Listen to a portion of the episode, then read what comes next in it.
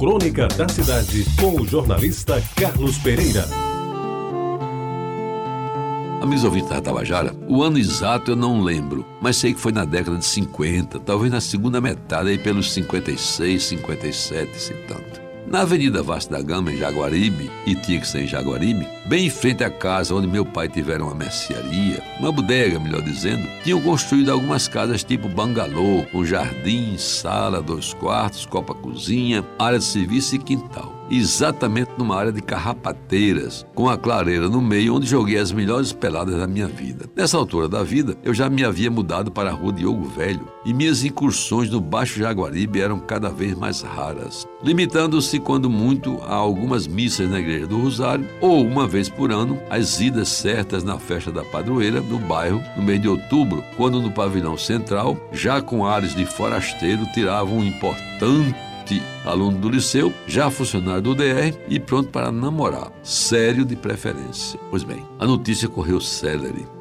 Na casa de um ex-embarcado da Marinha havia uma santa que estava chorando. Nem bem o jornal divulgou a notícia, centenas de pessoas já se dirigiam à Vasta da Gama e quase todas, sem poder entrar na casa, ficavam em frente, comentando e aumentando as notícias de que lá de dentro saíam cada uma mais desencontrada com a outra. Ora tinham visto com estes olhos que a terra vai comer as lágrimas de sangue que vertia a Virgem, outras chegavam a dizer que nada tinham conseguido ver, enquanto algumas beatas mais empedernidas não somente juravam ter visto as lágrimas, como associavam o fato ao próximo fim do mundo. Pois bem, amigos ouvintes, naquela época ainda não havia televisão em João Pessoa e o próprio rádio tinha imensas dificuldades para transmitir os acontecimentos do local. Daí porque funcionava mesmo era informação boca a boca.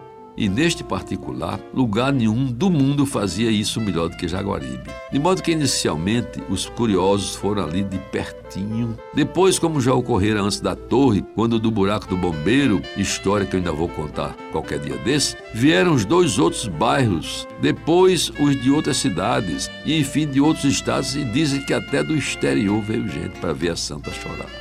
Estabeleceu-se então um comércio ambulante, as carrocinhas de pipoca, de sorvete, de rolete de cana e de cachorro quente. De Guaraná Dori sem Auá, todos faturando em cima das lágrimas da santa, que poucos tinham a aventura de ver. Além disso, verdadeiras romarias se sucederam e não era raro se ver cegos, aleijados e até doidos, doidos mesmo, devidamente acolitados, buscando na terra o que lhes haviam prometido no céu. E como era de esperar, também prosperou o namorinho, o manda-bilhetes, a promessa de casar, e até eu entrei nessa meio de gaiato, é verdade, mas aproveitando-me da santa, que ela me perdoe, criei coragem e encostei Encostar significava fazer a corte. Numa bela moça, e lhe fiz a corte. E tudo não passou disso. Ela fez de conta que não ouviu, eu fiz de conta que não lhe disse, e até hoje, quando esporadicamente eu a encontro, ela é uma respeitável dama da sociedade local, ainda me vem a lembrança da promessa que fizemos à santa e que jamais foi cumprida. Para terminar,